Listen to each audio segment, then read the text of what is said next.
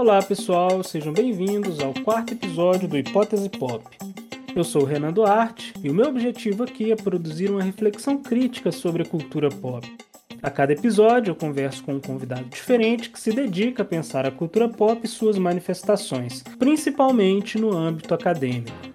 Essa semana eu vou conversar com a pesquisadora Carol Costa, que desenvolveu um trabalho sobre a prática do cosplay. Se você não sabe o que é isso, eu explico. De forma bem simplificada, cosplay é a prática de se vestir de algum personagem ou temática específica. Você já deve ter visto fotos em eventos de cultura japonesa ou feiras de quadrinhos, como a Comic Con, onde os participantes se vestem de seus personagens favoritos, como Naruto ou Batman, por exemplo. Ou se caracterizam como se estivessem em uma série de Star Trek. Olha, eu estou simplificando, porque, como a nossa convidada vai explicar, cosplay é muito mais do que isso. A Carol é formada em Ciências Sociais pela Universidade Federal do Rio Grande do Sul e mestre em Teologia Prática e Ciências da Religião pela Faculdade ZEST, onde também está cursando seu doutorado. Mas o que religião tem a ver com o cosplay? Bom, que ela percebeu que algumas práticas da cultura pop têm muito a ver com as práticas religiosas. E aí ela desenvolve uma reflexão sobre essa relação entre práticas religiosas, narrativas míticas e os ritos presentes nas manifestações da cultura pop. Legal, né? Tenho certeza que em algum momento da sua vida, algum produto da cultura pop significou muito mais para você do que apenas o entretenimento. E é sobre isso que a gente vai conversar. Espero que gostem.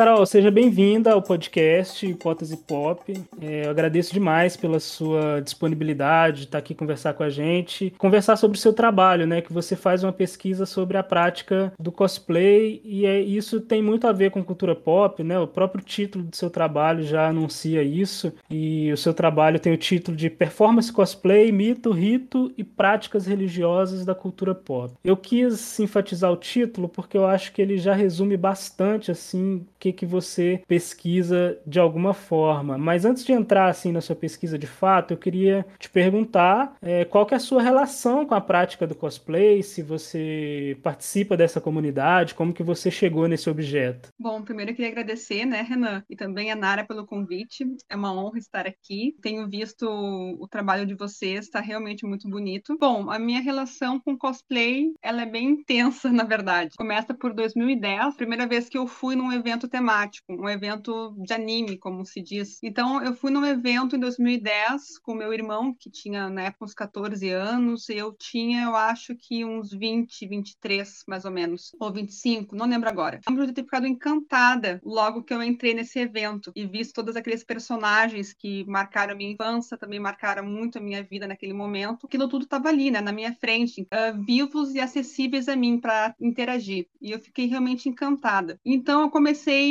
a conhecer pessoas ali, principalmente fãs de Naruto, que também era, na, na época, meu anime favorito. Conheci pessoas que também faziam cosplay de Naruto. Nós formamos um grupo de amigos que na semana seguinte já estávamos, já estávamos nos encontrando em parques aqui de Porto Alegre uh, e montamos um grupo chamado Konoha RS. Esse grupo, que durou cerca de quatro anos, de, era um grupo cosplay, pessoas que se reuniam né, pela afinidade a uma temática da cultura pop, no caso Naruto, e a gente ia aos eventos de anime vestidos como os personagens. Desde então, desde 2010, eu nunca parei de fazer cosplay. Uhum. Eu agora com 35 anos continuo praticante e tenho amigos desde aquela época. E aí a sua pesquisa chega no cosplay de que forma? Como que você decide fazer essa pesquisa na academia? Bom, em 2010, quando eu comecei a prática cosplay, é, é engraçado porque isso marcou um momento muito difícil da minha vida e o cosplay me ajudou com as amizades, com as pessoas que estavam ali reunidas em torno da prática cosplay, ajudaram questões da minha vida e dificuldades que eu tinha no cotidiano. E nessa época eu também estava na faculdade, estava cursando ciências sociais ali pela Universidade Federal do Rio Grande do Sul. E eu estava indo para a área da antropologia. E a professora com quem eu era bolsista de, na área da antropologia e da sociologia, nós estávamos fazendo aquelas práticas de pesquisa qualitativa, em especial entrevistas, e ela me sugeriu então, né? E ela sabendo quanto que eu gostava de cosplay, ela me convidou então para me sugerir que eu usasse o cosplay como temática. E acontece que deu muito certo. À medida que eu fui pesquisando sobre esse objeto de estudo, que era um objeto que eu já amava, eu fui descobrindo coisas sobre esse universo que eu não esperava inicialmente. Então, o próprio meio cosplay foi me levando a pesquisa adiante, tanto que depois que eu concluí a graduação, eu fui direto, deu um tempinho ali, né, mas eu fui em seguida já começar a estudar para fazer o mestrado também com a temática cosplay sendo o meu objeto de pesquisa. Entendi. É, você tinha falado do que você começou a praticar o cosplay, né, quando você foi num evento de, de anime e tal. Você citou o Naruto, né, que foi um anime muito popular, né, um tempo atrás. Inclusive também era o meu anime favorito na época.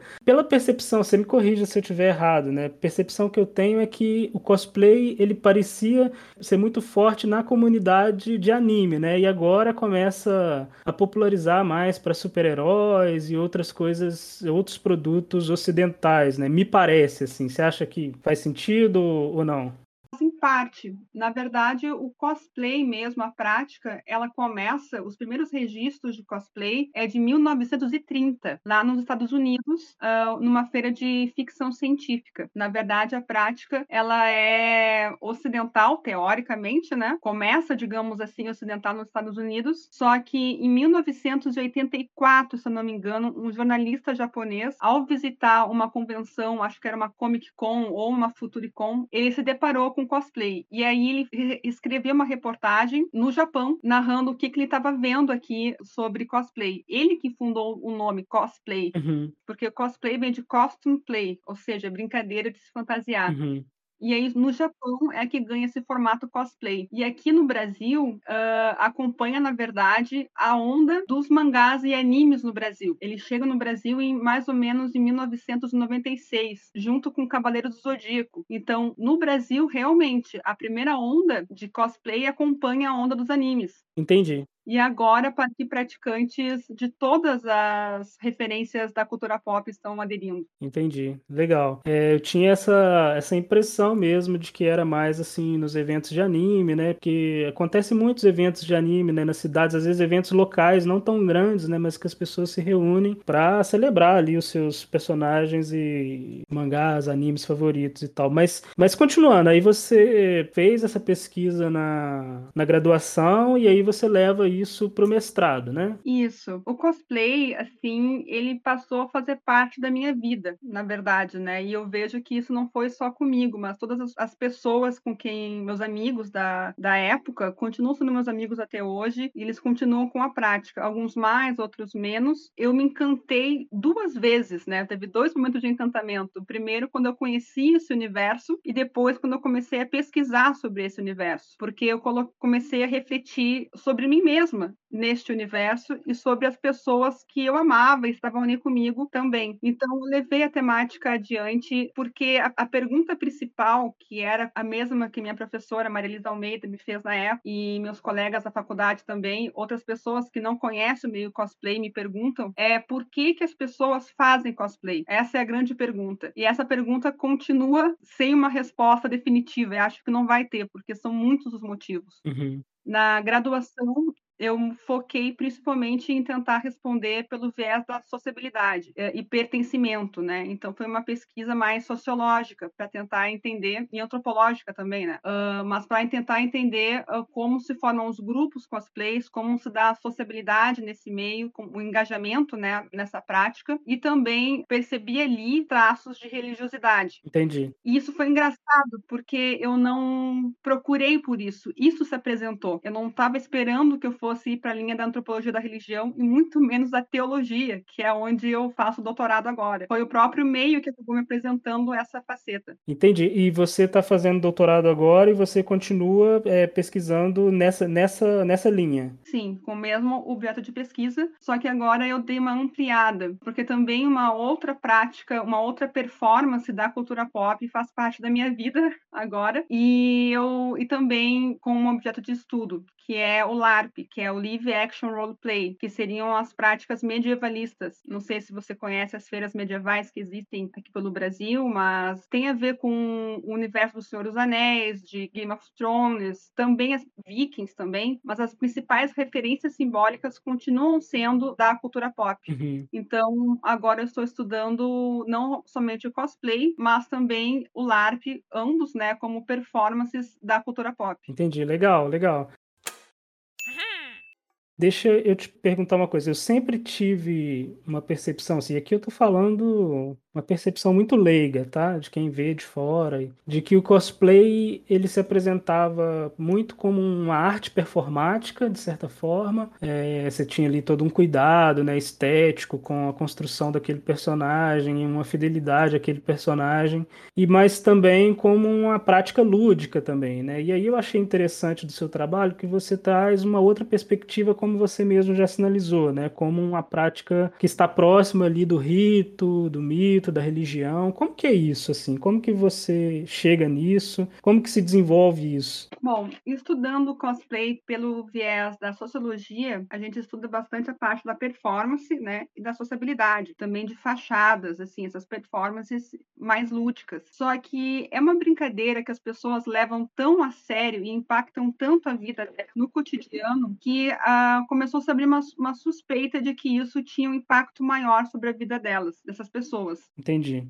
Uh, não só do ponto de vista da, da, minha vida pessoal, mas também, como eu falei, né, o campo e as entrevistas mostravam isso. Alguns depoimentos realmente fortes sobre isso, como, por exemplo, o cosplay mudou minha vida. Sem o cosplay, sem os amigos, sem essa família que eu formei ali, eu realmente não vivo. Ou então, o cosplay me transformou. Antes eu era uma pessoa introspectiva e agora eu sou uma pessoa melhorada, uma pessoa mais alegre, mais feliz. Entendi. Isso são coisas que impactam né? Não é, as pessoas não dizem isso sobre qualquer coisa. Então, eu deixei de pesquisar isso apenas como um hobby, como uma brincadeira e decidi fazer o oposto, fazer o caminho inverso. Ao invés de eu dizer que quero cosplay, eu fiz uma usei técnica de grupo focal e perguntei para as pessoas o que que elas entendiam por cosplay. E elas me disseram coisas interessantes. A primeira foi que era uma arte, né? Então a parte mais artística, lúdica, como tu disse, mas assim elas começaram a dizer o que que não era cosplay. Começaram a se diferenciar. Olha, cosplay não é só uma brincadeira, cosplay não é comprar uma roupa pela internet e vestir e achar que é só isso. Cosplay envolve, principalmente, aí que foi o ponto, a chave de virada. Cosplay envolve dor, sofrimento, sacrifício. Aí eu perguntei, como assim dor e sofrimento? Uma coisa que é pra tu se divertir, né? Não faz sentido. Não, envolve sim, envolve tu se sacrificar, tu confeccionar a peça, investir dinheiro, investir teu tempo, muitas queimaduras de cola quente. E elas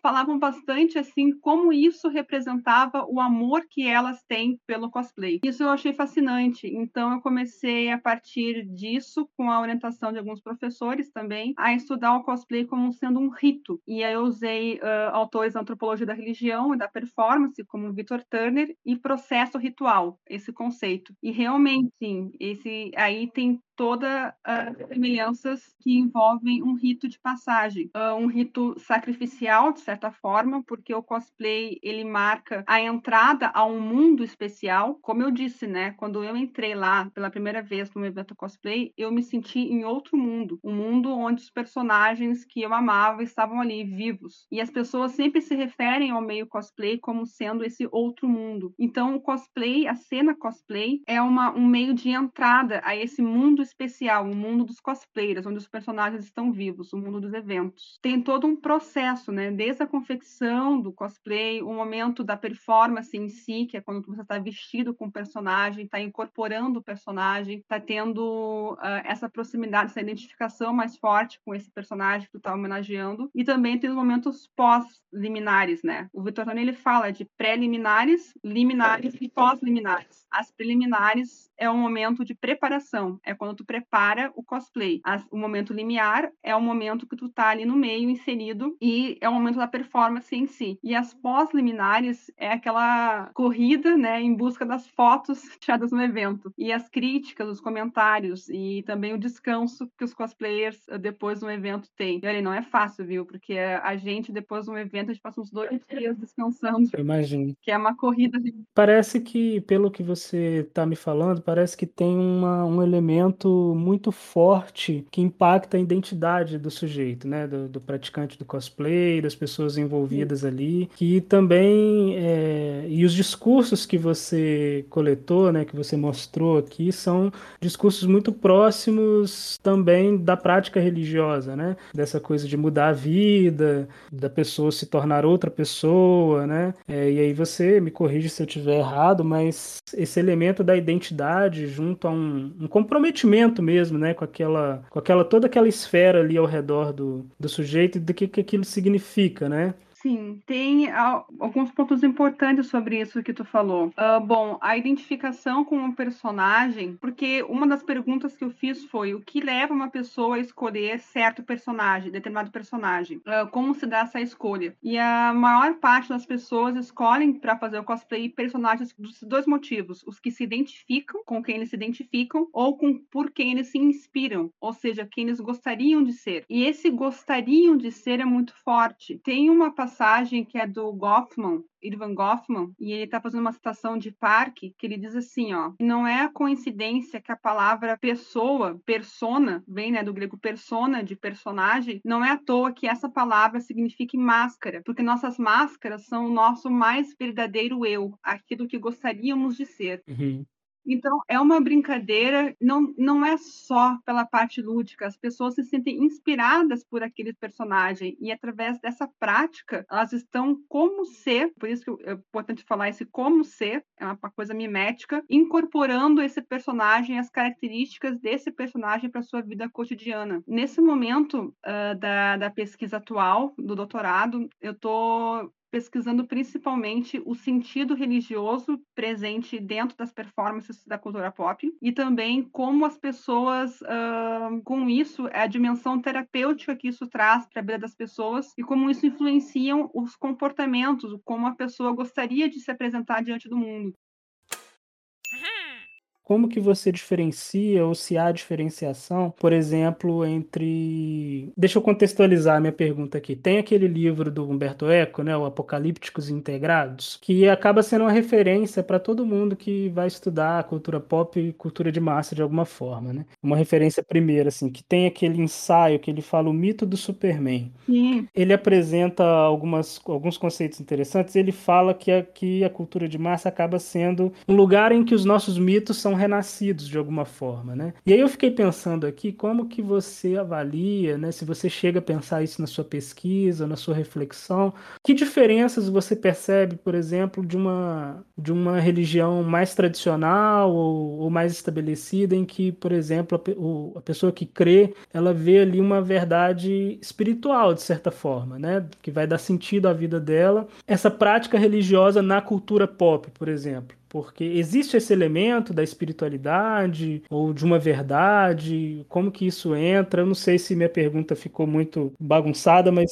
se dá para desenvolver algo sobre isso. É, eu parto, assim, na dissertação, parto de uma lógica que é da questão da linguagem do mito. Então, assim como Humberto Eco, ali no Mito do Superman, tem outros autores que trabalham essa linguagem do mito dentro das narrativas de cultura pop. Humberto Eco, sem dúvida, é uma das principais referências, mas também tem o Yuri Heblin, aqui de São Leopoldo, no Rio Grande do Sul, brasileiro, ele estuda a partir da religião, ele é teólogo, estuda as narrativas de superaventura como narrativas míticas. Ele não vai falar, ele usa o termo narrativas míticas, né? O mito fazendo alusão diretamente aos mitos religiosos. E tem o, Chris, o Christopher Knowles, ele é um autor importante que estuda quadrinhos, é um nome dos quadrinhos, das HQs estadunidenses, e ele fala, escreveu um livro chamado Nossos, Nossos Deuses São Super-Heróis país. Bom, então tanto Christoph Knowles assim como Yuri Hebling, eles estão e assim como Humberto Eco, né? Eles estão trazendo como as narrativas da cultura pop são inspiradas nas nos mitos religiosos desde os antigos até os, os cristãos que a gente conhece também. E, então assim, na dissertação, eu, o primeiro trabalho que eu faço, a primeira etapa da pesquisa foi conceituar conceituar a linguagem do mito, né? Como como a partir, né, isso tem a ver com as narrativas de cultura pop. Como a cultura pop e as narrativas de cultura pop, elas são inspiradas pela linguagem mítica. E eu apresento a performance cosplay e as performances de LARP também como sendo ritos deste, destes mitos, ou seja, uma dramatização, uma prática das narrativas míticas da cultura pop. Não sei se faz sentido isso, mas assim como o rito, em, não existe o rito sem o mito, isso nas práticas religiosas, sendo o rito uma, um renascimento, o rito é o renascimento, o reavivamento dos mitos, né? uma atualização, uma dramatização dos mitos. Da mesma forma, as performances da cultura pop é um reavivamento das narrativas míticas da cultura pop. Entendi. A partir disso, se observa que existem aproximações entre a relação de mitos e ritos religiosos, assim como das narrativas de cultura pop e das performances cosplay e da performance LARP. São aproximações miméticas ou equivalências religiosas. É, queria te perguntar é, se você consegue desenvolver um pouquinho sobre essa questão da linguagem do mito na cultura pop, né? Como que isso se, se, se evidencia de fato, assim? Como que você percebe isso? E aí, se você quiser dar algum exemplo, alguma,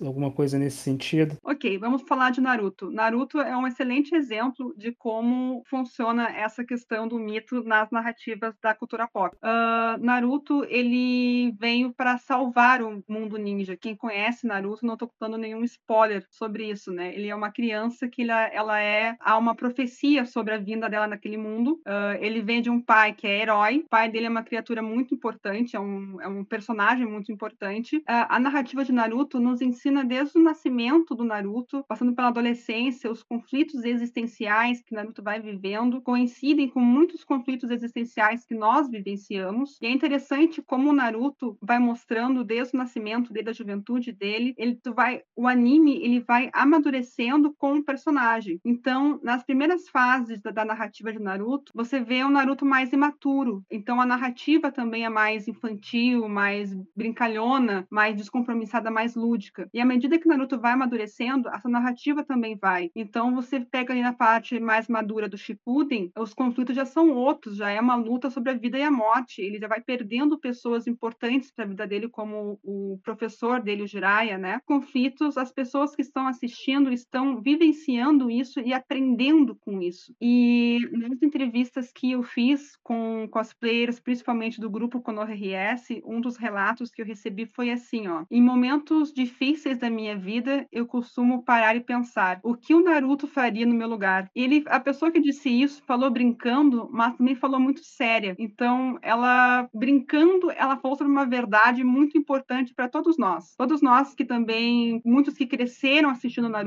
ou cresceram lendo revistinhas do Superman ou cresceram vendo Chaves, são narrativas que nos ensinam muitas coisas. Em momentos difíceis das nossas vidas, nós pensamos: puxa vida, como é que aquele personagem que é tão heróico para mim, tão inspirador para mim, como é que ele age? A gente aprende, então é uma pedagogia também. Os mitos têm esse papel na nossa vida, eles nos dão sentidos, nos passam valores. Os mitos, tanto os religiosos como os da cultura pop, nos ensinam muitas coisas. Tem um professor de filosofia, que é o Gelson Westphalen, ele, ele escreve Filosofando com Super-Heróis. E ele usa, ele é professor, né? E ele usa as narrativas dos super-heróis, a superaventura, para ensinar filosofia, altos níveis de filosofia. Uhum. E é interessante porque alunos do ensino médio estão aprendendo uma filosofia de alto nível abstrato através, sendo facilitadas, mediadas por narrativas da cultura pop. E sabe, este é o poder do pop. O poder do pop é facilitar uma linguagem, de ser uma linguagem de maior acesso, tanto em termos de como a gente absorve essa linguagem, tanto quanto de grande alcance de proporção de pessoas que são impactadas por isso. Tem um elemento interessante aí que eu queria que, que você falou sobre o, o, e agora que você disse, né, do poder do pop como um facilitador de linguagem. Você cita o caso do professor de filosofia que usa as figuras da cultura pop para ensinar filosofia.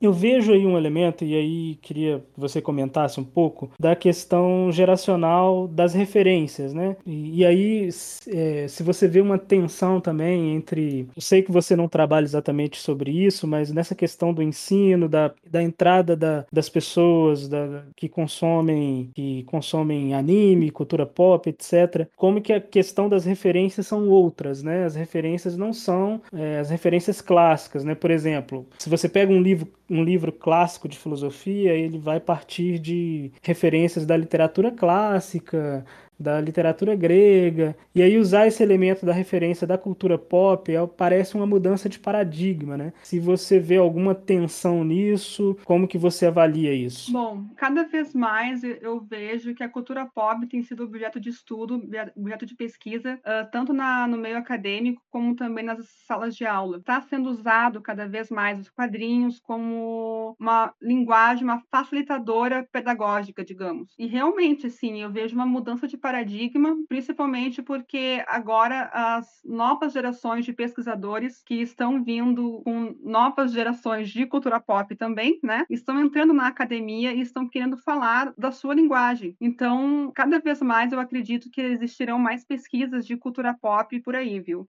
Porque eu queria encaixar com a, com a outra pergunta, que você vem, você faz uma pesquisa numa disciplina que é muito tradicional, né, que é a disciplina da teologia, né, e queria saber Sim. se houve algum conflito ou se foi tranquilo, como que foi essa experiência de estudar cultura pop, que geralmente é visto, e aqui visto pela academia, né, pelos pelas pessoas mais tradicionais como um objeto descartável, porque tem muito a ver com consumo ou de menos relevância. E eu queria que você falasse um pouco da sua experiência de estudar a cultura pop é, dentro desse âmbito da teologia. Então, eu encontrei uh, na antropologia, uh, nas ciências sociais, que deveriam ser inclusive um, um pouco mais progressista, digamos, né, uh, maior resistência do que na teologia. Isso foi uma surpresa para mim também. Interessante isso. É, pois é.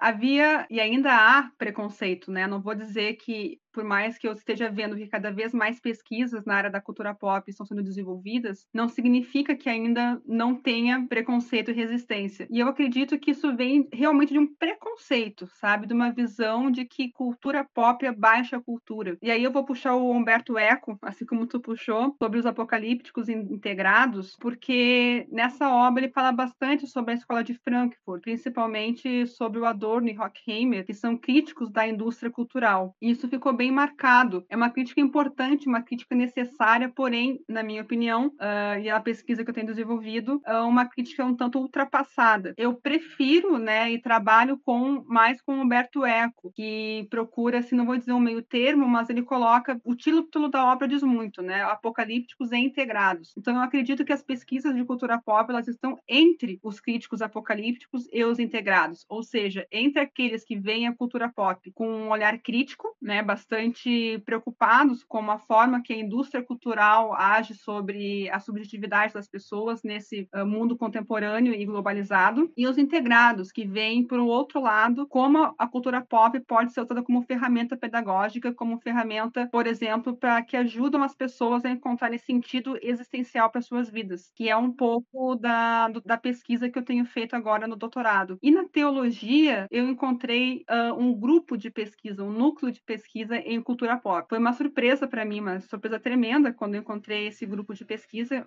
onde faz parte o próprio Gelson e também o professor Yuri Heblin, entre outros. Eles uh, estudam mais a parte da narrativa, uh, ou seja, narrativa mítica, a parte mítica uh, das narrativas de cultura pop. Eu tô pegando as práticas de cultura pop, ou seja, o que, que as pessoas fazem com, aquelas, com aqueles produtos das narrativas míticas.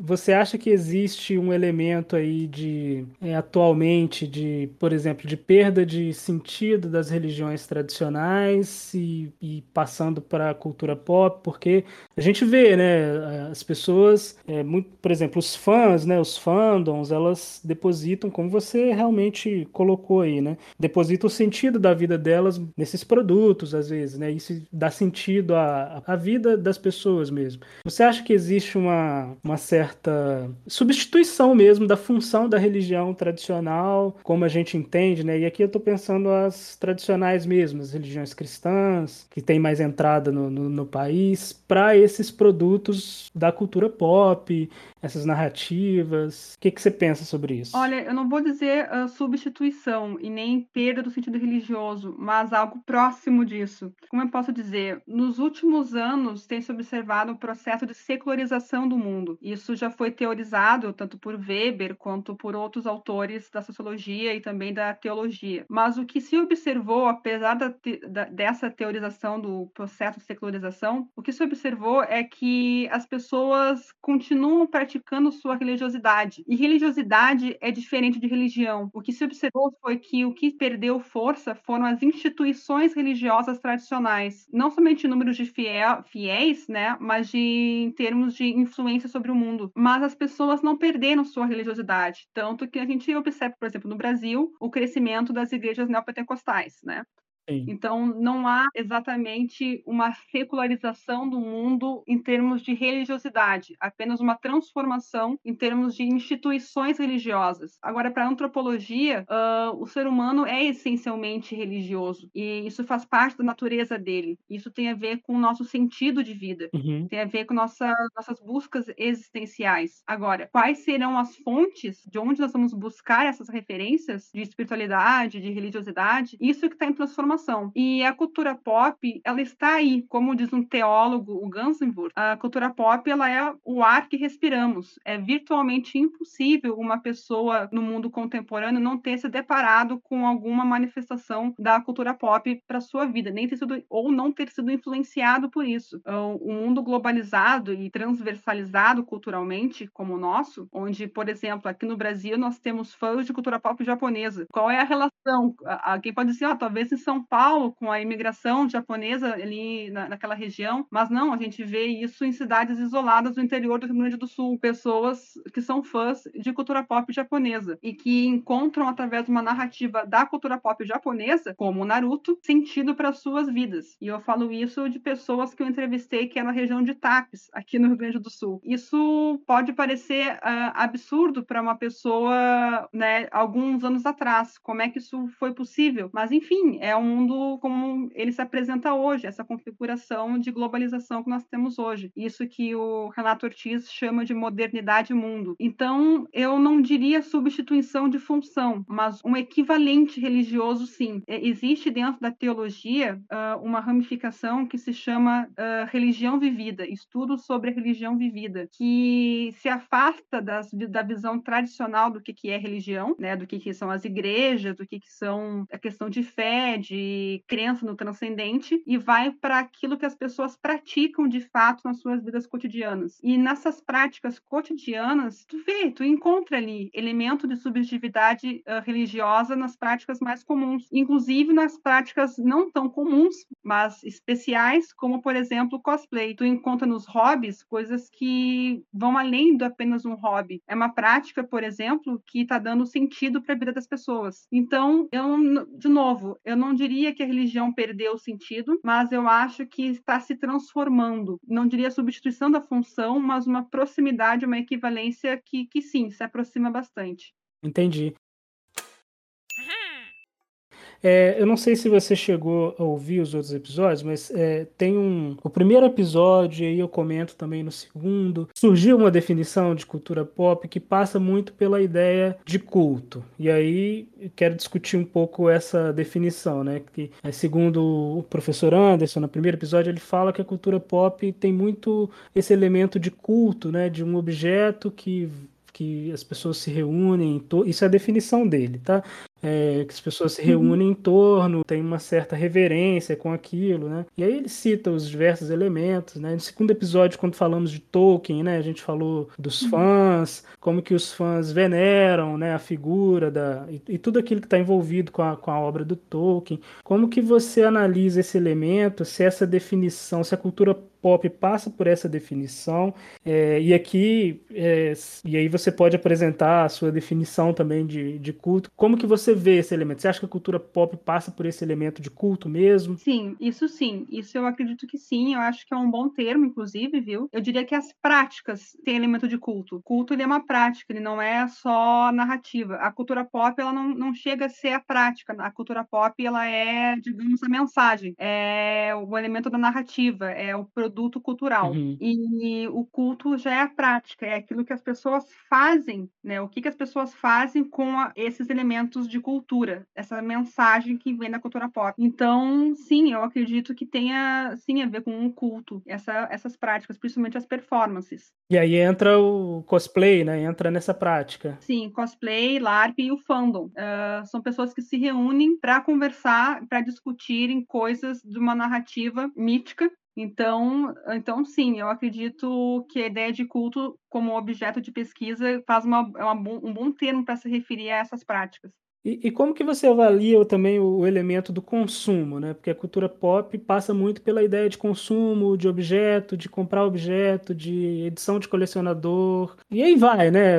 Comprar o, a, a, réplica da espada do, do, personagem tem, tudo, tem a ver com esse mercado, né? Como que você avalia essa interseção entre consumo, culto, prática religiosa? Bom, eu acho que assim como eu creio, né, que assim como uh, as pessoas compram ou têm, né, objetos que fazem referência às suas crenças, como santinhos, coisas assim, elas também têm objetos que fazem referências às suas narrativas de cultura pop. Não é uma crença, né, porque elas não estão crendo no transcendente. Eu acho que a grande diferença entre as práticas religiosas mais tradicionais, mais conhecidas, e as práticas religiosas religiosas, entre aspas, religiosas da cultura pop, a grande diferença está na crença ao transcendente. E essa é a grande diferença também entre o sentido religioso e o sentido existencial que as narrativas de cultura pop elas conseguem uh, alimentar as pessoas de sentido. Uh, a grande diferença está no elemento transcendental, enquanto que as religiões elas estão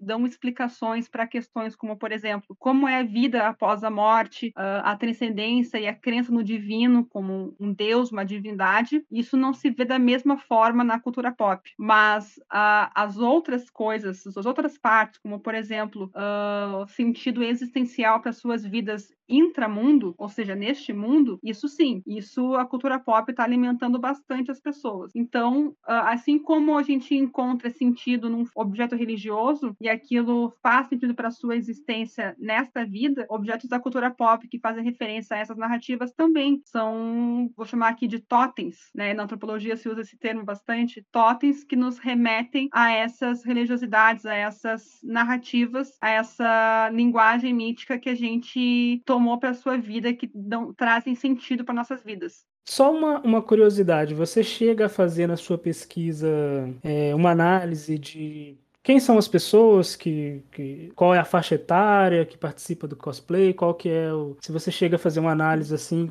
da, do público mesmo, das pessoas que, que mais praticam isso, são mais jovens, mais velhas? Então, aí a gente chegou numa polêmica.